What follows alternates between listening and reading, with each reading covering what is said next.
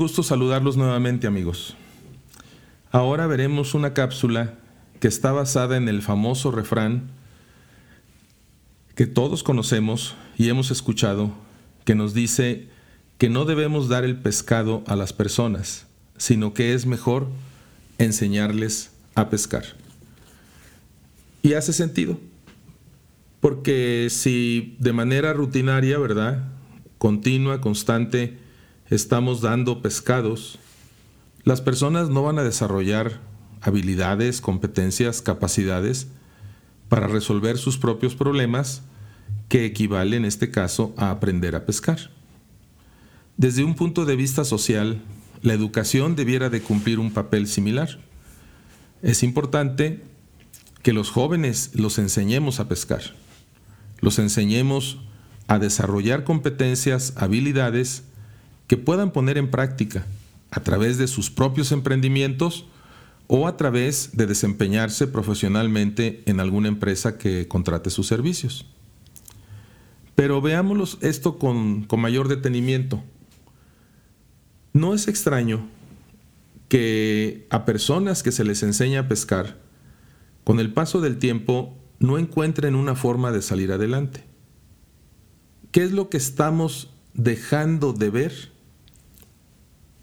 cuando solamente nos enfocamos en llegar al enseñar a pescar? Tal vez cruzamos los dedos y decimos que te vaya bien y esperemos que encuentres un lugar en donde vas a pescar. Y ahí está la clave. Para pescar se necesita un lago, una ribera de río, una franja del océano, algún lugar en donde haya peces. Y para que los peces ahí se reproduzcan continuamente y que pueda haber pesca frecuente, continua, con sus correspondientes vedas por razones de reproducción, se requiere de un ecosistema. Entonces, este refrán que usamos con tanta frecuencia de que es mejor enseñarlos a pescar que darles el pescado, lo que nos invita es a darnos cuenta que no es suficiente. Necesitamos aprender a diseñar ecosistemas. En el caso de la pesca está muy claro. ¿De qué me sirve enseñar a pescar a una persona si no hay un lugar en donde pueda poner en práctica sus habilidades? No hay un lugar donde pueda pescar. O quizás hay un pequeño río este, de baja profundidad, altamente contaminado, que lo último que, que vamos a encontrar ahí son peces que podamos pescar. En eso es en lo que tenemos que pensar. ¿Cuál es el ecosistema en el cual estas personas a las que estamos enseñando a pescar van a poder continuar haciendo una actividad productiva y que puedan de manera autosuficiente, de manera autónoma, salir adelante. Déjenme platicarles una experiencia que tuvimos. Aproximadamente fue a mediados del 2009, cuando el Instituto de Planeación de Guanajuato, un instituto creado como un órgano ciudadano, en donde también participan funcionarios de gobierno, obviamente, pero es un, es un instituto que se enfoca en hacer la planeación a largo plazo. Y cada 10 años lanza nuevamente una visión para los siguientes 20. En este Instituto de Planeación de Guanajuato, nos pidieron que hiciéramos un estudio de factibilidad para un concepto que le llamaban club de tareas. Un concepto muy interesante, que básicamente consiste en que los estudiantes de primaria, que pocas veces tienen un soporte en su casa para ayudarles a hacer las tareas, asistan por las tardes a la secundaria que esté cerca del lugar donde viven y los estudiantes de secundaria, quizás los que mayor facilidad tienen para ciertas materias, sean los que apoyen a los estudiantes de primaria a hacer sus tareas. Claro, con la vigilancia y el acompañamiento de un profesor calificado. De esa manera estamos creando un ecosistema muy interesante porque los del grado superior ayudan a los de los grados inferiores a que sean exitosos.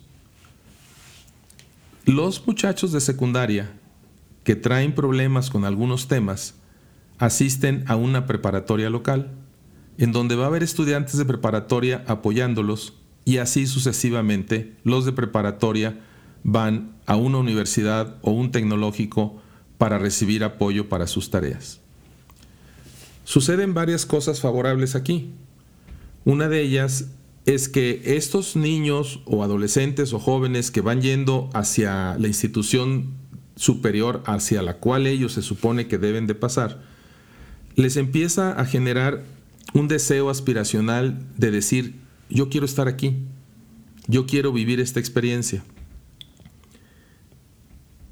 Este proyecto se llevó a cabo a nivel piloto y se impactó a una buena cantidad de niños y jóvenes y lo más asombroso era la reacción de los maestros, donde los maestros buscaban al padre de familia y le decían, ¿qué está haciendo con Carlitos? Ahora sus tareas están completas, ahora participa en clase, ahora lo veo más despierto. Los mismos maestros estaban sorprendidos del efecto de este club de tareas. A lo que les quiero compartir es que para hacer el estudio de factibilidad recorrimos los 46 municipios del estado de Guanajuato. Y el reto era entrevistar a padres de familia, a estudiantes, a maestros y a directores de escuelas. Y de esta manera, al ir recorriendo los diferentes municipios con un grupo de consultores y encuestadores, aprendimos muchas cosas. Una de las cosas que más nos llamó la atención es que cuando les preguntábamos por cuáles eran los principales problemas que tenían ellos con sus hijos, era muy raro que nos comentaran que eran problemas en el tema educativo, sino que más bien nos hablaban de problemas de pandillerismo, de alcoholismo, de ausentismo de la escuela o incluso de ausentarse en la noche de sus casas, de tal manera que perdían completamente el control de esos niños y adolescentes. Había el caso de, un niño de, de 8 años que se alcoholizaba y no llegaba a dormir a su casa. En un municipio del norte del estado, personalmente quise yo vivir la experiencia que estaban viviendo los encuestadores y los consultores que habíamos integrado para hacer este proyecto. Y encontré una tienda donde vendían diversas cosas, principalmente telas. Y había una señora a la que le pedí eh, la oportunidad de entrevistarla. Explicándole el proyecto, me dice, no, joven, yo no tengo ningún hijo. Le dije, bueno, pero puede ser que tenga usted un ahijado, un sobrino, un, un jovencito vecino, ¿verdad? Y usted me pueda dar algunos puntos de vista sobre la entrevista que les vamos a hacer. Y me dice, mire, pues sí es cierto, tengo un sobrino que le hice toda la lucha posible porque siguiera estudiando, pero él nomás no quiso. Y lo que él me decía es, tía, ¿para qué quiere que estudie si aquí no hay dónde trabajar? En esos años eso era cierto. Todavía no se había desarrollado empresarialmente, industrialmente esa parte del Estado. No había oportunidades laborales. Lo más que se podía estudiar en ese municipio del norte del estado era hasta preparatoria. Y una preparatoria convencional, ni siquiera era una preparatoria técnica. ¿Saben lo que el, jovencito quería estudiar? Tenía, todavía estaba en secundaria, 14 años. Lo que él quería era aprender a nadar. Y curiosamente, en ese municipio en esa pequeña comunidad, por cierto, muy limpia, muy ordenada, segura, en aquel tiempo se percibía muy segura, muy tranquila, sí había una alberca en donde los enseñaban a nadar. La razón de querer aprender a nadar era para aumentar las probabilidades de que cuando fueran al norte, en este caso a Estados Unidos, y tuvieran la circunstancia de cruzar el río Bravo, tuvieran la energía, la capacidad y la destreza para cruzarlo a nado. El muchachito aprendió a nadar y apenas cumplió los 15 años y se fue al norte. Y eso fue lo último que su familia supo de él. No saben si pasó, no saben si perdió el contacto voluntariamente con la familia o si no pudo lograr su hazaña. La falta de un ecosistema laboral en su comunidad lo hizo buscar oportunidades en otro lado. No basta con que enseñemos a pescar. Tenemos que tener una visión más amplia para crear ecosistemas que permitan a esas personas que les estamos ayudando a desarrollar competencias a que las puedan aplicar. Le estoy dando un enfoque muy social, lo cual es cierto y es real, pero es igual en la familia. ¿Qué habilidades estamos desarrollando en nuestros hijos y dónde van a poder poner en práctica esas habilidades? Lo mismo en las empresas. Ok, yo desarrollo competencias, yo me preparo, yo puedo hacer tareas que antes no podía hacer, pero ¿realmente va a haber oportunidad de progreso en esta empresa? Seguramente conoces personas que han dejado organizaciones porque llegan a la conclusión de que nunca van a poder tener una coordinación o una gerencia, mucho menos una dirección, porque de ahí para arriba todos son familiares.